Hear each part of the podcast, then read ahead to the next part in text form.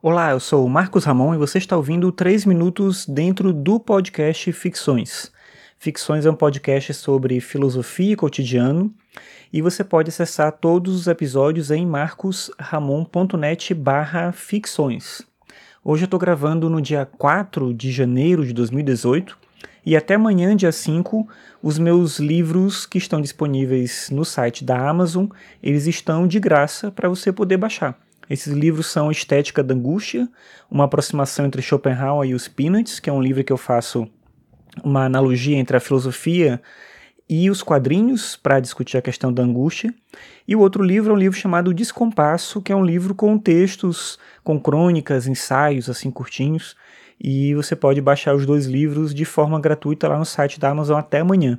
Se você acabar baixando os livros, eu peço para você, depois de ler, classificar eles no site da Amazon, porque isso ajuda outras pessoas a conhecerem também esses livros. E hoje, justamente para divulgar essa questão dos livros, eu lembrei de escrever uma newsletter para as pessoas que assinam a minha newsletter. E é curioso isso porque faz muito tempo que eu não escrevia nesse formato. Na verdade, eu fui checar hoje e desde maio do ano passado, de 2017, quase um ano, que eu não escrevi a newsletter por muito tempo foi uma coisa que eu gostei muito de fazer, tanto quanto o podcast. E aí eu comentando lá na newsletter que o fato de eu me colocar para fazer muita coisa acabou atrapalhando essa continuidade dessa escrita nesse formato do e-mail, que eu acho que é uma coisa bem interessante. Assim, eu assino muitas newsletters e recebo esse material, e sempre é uma coisa interessante você receber um texto pessoal da pessoa indicando alguma coisa, ou ela refletindo sobre o cotidiano dentro do e-mail, que costuma ser um espaço tão informal.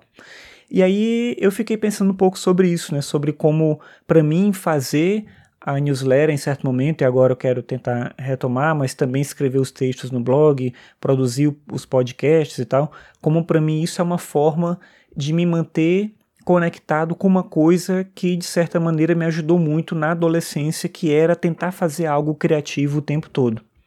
Eu, como muitas pessoas, tive uma adolescência um pouco complicada em questão da relação familiar, da relação com as pessoas que me cercavam na rua também, com os amigos e tal.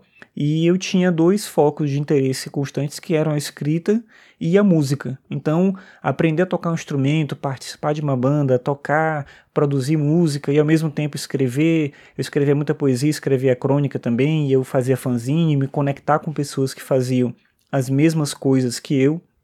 Tudo isso me ajudou muito a passar por essa fase que era difícil e hoje eu tenho uma vida que eu considero uma vida bem confortável, tranquila, mas de certa maneira essa esse caminho que eu acho que tem a ver muito com uma questão de sanidade mesmo mental, esse caminho do fazer criativo continua me interessando. Então uma coisa que eu tento manter sempre na minha vida é isso que eu chamo de o olhar do artista.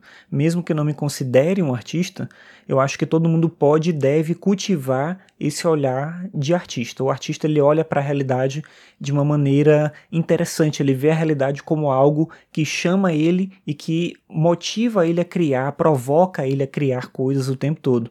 Eu acho que isso é uma coisa que todo mundo pode fazer na dimensão da sua própria vida, querendo ou não mostrar para outras pessoas. E isso, como eu disse antes, tem a ver com uma possibilidade de você ser uma pessoa mais inteira, assim, não só do ponto de vista burocrático das atividades do cotidiano, mas também no sentido espiritual, não espiritual do ponto de vista da religião, como a gente costuma discutir, mas espiritual no sentido de pensar nossa conexão com a natureza e com as outras pessoas de forma integral.